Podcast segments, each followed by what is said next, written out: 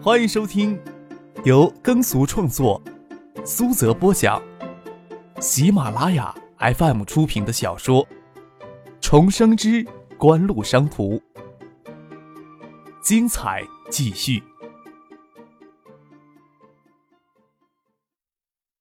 第一百二十七集。杜飞又后悔没亲眼看到马子善宣布开除万天才、赵思明决定时的爽快场面。张克笑他说：“你要出现在现场，勾起别人对年前那事儿的回忆，保不准你这次也要给开除了。”杜飞想想，也确实有这可能，又问张克这事儿要不要提前告诉李志芳。张克摇了摇头，果然素来有习惯打落水狗，李志芳竟然能跌倒再爬起来。说不定早忍将消息告诉他了，免不了还会有风言风语。只要李志峰能扛住，不再倒霉，也没有谁会自找眉头跑到他跟前说三道四。或许对他的家庭生活有所影响，但是李志峰的家庭究竟是怎么回事，张克还不清楚。当然，他更没有那个闲工夫去管这些事情。知道确切消息，杜飞没有心思陪张克在象山森林公园里游山玩水。他才不信会这么倒霉，给殃及池鱼。那么热闹的场所不看一眼，就像隔着衣服摸剩下的小胸，爽起来很不过瘾。他要知道这时候赶回学校，竟然会抢到一个记大过处分，就会想到哪怕隔着衣服摸剩下的小胸，也比偷偷摸摸伸进去没摸着给狠狠的掐一记也好。一中这次是下狠心要整肃学风，不仅对万天才、赵思明做出开除学籍的决定。受到留校查看记大过的学生也有很大的一批。杜飞因为逃课次数太多而给记大过，他心里委屈的想：张克逃课的次数比他还多，可惜张克忍着，这时候没去学校，也没有谁会主动想起一中竟然还有这么一好学生。接到杜飞郁闷的电话，张克忍不住哈哈大笑。只要杜飞不倒行逆施，逃逃课只不过是记大过，又有什么关系？一中做出开除学籍的决定。接下来又轮到市公安局做决定了。赵思明、万天才既然因为行为恶劣给一中开除了，就不存在一时糊涂从轻处置的借口。金国海会保持不偏不倚的态度，要不将万天才、赵思明移交给检察机关，由市公安局内部做出决定。移交检察机关之后，要不要真正起诉？起诉之后，法院会不会判处万天才、赵思明承担刑事责任？这都是未知数了。但是方红青既然跳出来了，一定带姿态，其他人怎么会不能心领神会呢？有怨报怨，有仇报仇。万勇大概也没有想到自己会有失势的时候。张克看着晚霞铺在小江水面上，撇嘴藏着一丝浅笑。妈妈梁戈珍在下面喊：“赶紧下去！今天是大舅梁国兴回海州第一顿正式的晚餐。”小叔张志飞说：“好好的要给梁国兴一家接风洗尘。”张志飞刚给张志英打了电话，说唐学谦一家人也要过来凑热闹。市政府里诸事缠身，唐学谦与张志行总要拖到天黑才能脱身赶到西城饭店。唐学谦对张志行笑着说：“年前我还说你家小子未来的前途不可限量，我看也不要等到未来了。大家都在纵容他。”张之行笑着说。杜小山他儿子赶到学校里去，抢了一个记大过处分，偏偏他没事儿，不能再夸他了，再夸他就要得意忘形了。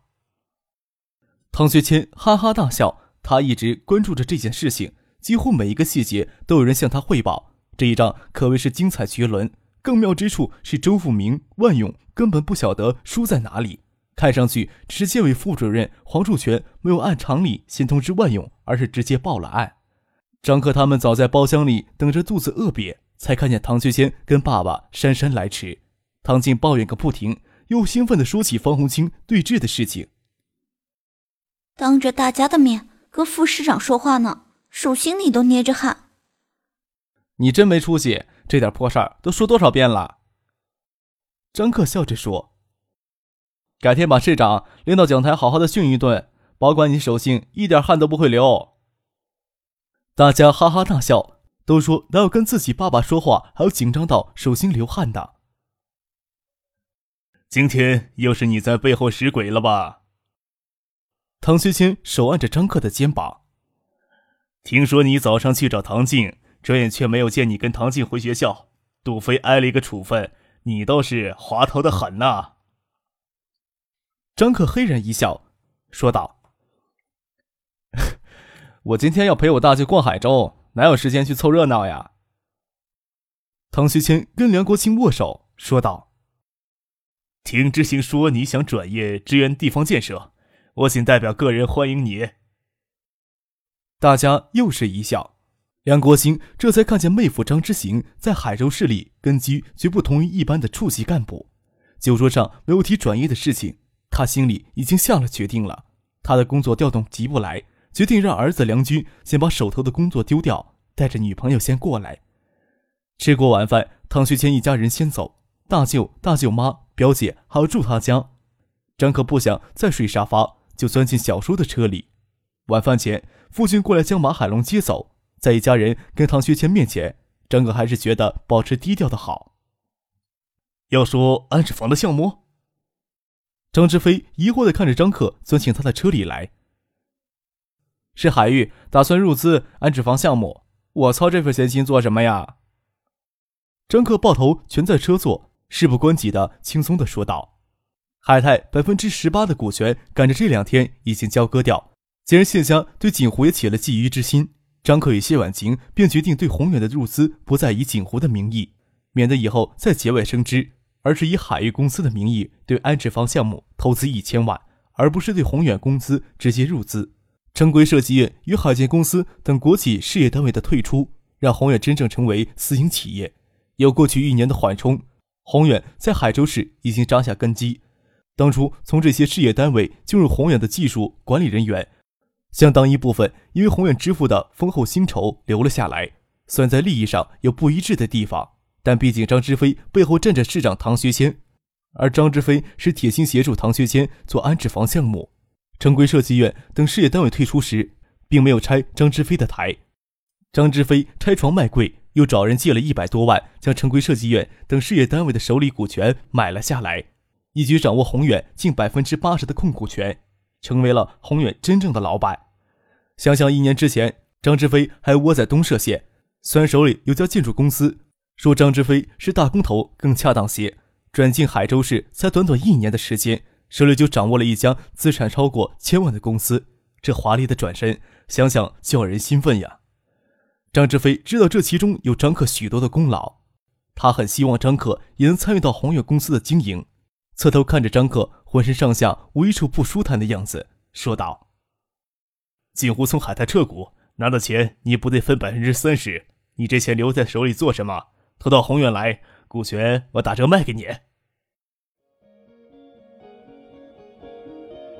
您正在收听的是由喜马拉雅 FM 出品的《重生之官路商途》。张克摇了摇头，丝毫不为心动，说道。我老子一日在海州当官我一日不沾工程土地上的事儿，这可不是一个清者自清的社会。小叔，何况我这钱还别有用处呢。什么用处？张志飞侧过身子来问道：“艾达那里是缺钱，但是这点钱砸进去还垫不了底儿呀。艾达渴求的资金量是大，艾达所需要的巨额资金暂时只能从市场经销体系中抽取。”这点小钱儿，我有别的用处。张克闭目养神，也不细说这钱的用处。许思要去香港筹建新公司，没有资金就太辛苦了。海泰的股权交割结束，张克手里多了四五百万的资金，他都打算让许思带到香港去购置物业。熟悉经济的人都知道，一九八五年到一九九七年是香港房地产最后的一个繁荣期，但这个过程也是一波三折。八四年，中英两国签署《中英联合声明》，明确香港的政治前途。同时，受到香港经济结构转型与服务业快速发展的影响，写字楼供应严重不足，导致房价、租金急升，租金水平位列全球第三位。一直到九四年，香港的房地产业出现了一个明显的高峰期，社会舆论要求港府出面干预，加上在此之前，中英第十七轮谈判的破裂，成为香港回归途中最大的政治风波。导致香港市民与投资者对香港回归产生新的恐惧。种种因素的作用下，致使香港住宅价格平均下跌百分之三十之多。到今年冬天，香港的政治前途将进一步明朗。香港市民和投资者对回归的恐惧转为对未来的憧憬，同时海外与内地资金大量涌入香港，推动香港房地产进入最后的快速上升期。一直到九七年亚洲金融风暴突然爆发，才让香港房地产市场彻底进入十年严冬期。许思会资本投资人的名义申请香港居留权，能在两三个月的时间入籍与筹建公司的事情办妥已经不错，能在入冬前购置物业。也算搭上香港房地产黄金十年最后两年的辉煌班车，只是能够动用的资金十分的有限。当然，真正的投资机会还是亚洲金融风暴的来袭。张克坐进小叔的车里，只等他爸妈跟大舅一家人打车离开，坐在车上发了一会儿愣，才睁开眼睛说：“啊，小叔，我想起来还有些事情，我先走了啊。”就推门下车，挥了挥手让小叔先走。张志飞无奈的笑了笑。他虽然为自己的宏远公司自豪，张克仅前后两次从海泰套取的现金就高达七百多万，此时还占有锦湖百分之三十的股份。艾达的事情，张克没有跟他细说，只知道丁怀、苏京东一样是艾达的股东。但是丁怀与苏京东都是张克请到海州来的，而且大事都取决于张克，明眼人都知道张克才是艾达的真正控制人。张志飞摇了摇头。心想宏远的事业还无法打动他这个让人看不透的侄子。看着小叔将车开走，张可给许思打电话。虽然在海州，但是在众目睽睽之下，加上各种的事情也多，不方便跟许思频繁的单独相处。但是让许思去香港，分开两地，又让两人十分的不舍，那总是一种分开两地的离别愁绪。许思对家里只说是去香港出差。九七年之前，两地的交流还不充分，去香港公干。与出国无异，那时候出国旅游还没有兴起，加上许思这次去香港的时间比较长，许巍也趁着大学开学两天前的空回到了海州。许思的声音刻意的平淡，张可知道他跟许巍在一个房间里，想着上一次在惠山，他跟许思的关系差点让田海霞说破，就怕许巍对这事儿起了心，不敢多说什么。许思说他家里要为他去香港的事情，在家里办桌酒席饯行。让他明天也过去吃饭，张克只是点头答应。无法找许四出来，张克便去富贵园小区房子睡觉。这个暑假一直在外地忙碌，这套一室户的房间已经很早没来睡过了，收拾得整整齐齐。不晓得是妈妈还是唐静，他们都有钥匙，但是地面有些潮湿，很多蚊虫。张克懒得去买蚊香，开了空调，拿被单蒙着头凑合睡了一宿，睡眠质量很不好。张克心想着狡兔三窟。是不是在海州再准备两处落脚的地方呀？这里的条件也太差了些，关键让老妈知道了。崔一曼想到万天才、赵思明他们拥门而入的瞬间，在粗线条的神经都会忍不住发寒。随即一拥而入的刑警与联防队员当场从他们身上搜出细尼龙绳，装着乙醚的小塑料，还在他们停在楼下的面包车里找到其他预备好的作案工具，甚至包括一部立德照相机。根据万天台他们交代，只要拍下照片，就不怕受害者事后会报案。预谋如此之精密，实在让人难以相信他们是初犯。连夜审讯之下，疑点都指向作案方案策划者即海州市开发区管委副主任彭兴义的儿子彭志明身上。这位两年前从海州一中毕业就进入海州邮史工作的官宦子弟，是个标准的纨绔子弟。事情到了这一步。市局也不怕从他身上挖出什么大案来，这一切故意置身事外的张克还不是很清楚。崔玉曼这才知道，所谓的一中四大公子张克、万天才、杜飞是后来补上的，彭志明以及市油脂公司总经理的儿子等等，更是更早的一批四大公子，在市一中也是恶名累累。崔玉曼第二天中午在警局录完口供，没敢回自己租的房子。他虽然是海州人，但是父母。哥哥都不在海州工作，他住进宾馆里，没敢将这件事情告诉父母，而是给他哥哥打电话痛哭了一场。崔宇恒在北大国际政治研究所研究生毕业后，进了新华社当了一名摄影记者。他接到小妹电话时，人刚从阿富汗回到北京，坐飞机到东海省省城，夜里没有客车。作为新华社国际部的摄影记者，常年在外跋山涉水。从阿富汗回到国内还没有来得及好好收拾，一脸的络腮胡子，披肩的头发都打了结。大夏天还没有过去，他却穿着马靴、牛仔裤。虽然出于职业习惯，脖子挂着一部照相机，但是形象比车匪路霸还车匪路霸。给再多的钱，都没有人愿意开车送他到海州来。拿出新华社工作证也不行，有出租车回应他。前几天我还看过军委副主席的侄子呢。他只能转乘江轮，清晨抵达海州。崔玉曼这才找到依靠，能够安心的睡一觉。崔玉环随妹妹先到海州一中，他凶悍的模样吓到了一中正副校长马子善、马月一大跳，还以为崔玉曼找来追究学校责任的。就算崔玉恒说他是崔玉曼的亲哥哥，马子善、马月还是将信将疑。要拿崔玉环彪悍的外形与崔玉曼彪悍的性格倒是很相像。马子善在方红清的胁迫下。对涉案的两名学生做出开除学籍的处分，崔玉环倒不能再要求学校什么，学校并不能保证每个学生都品行端良，能事后不畏权贵及时做出处置，已经是十分难得了。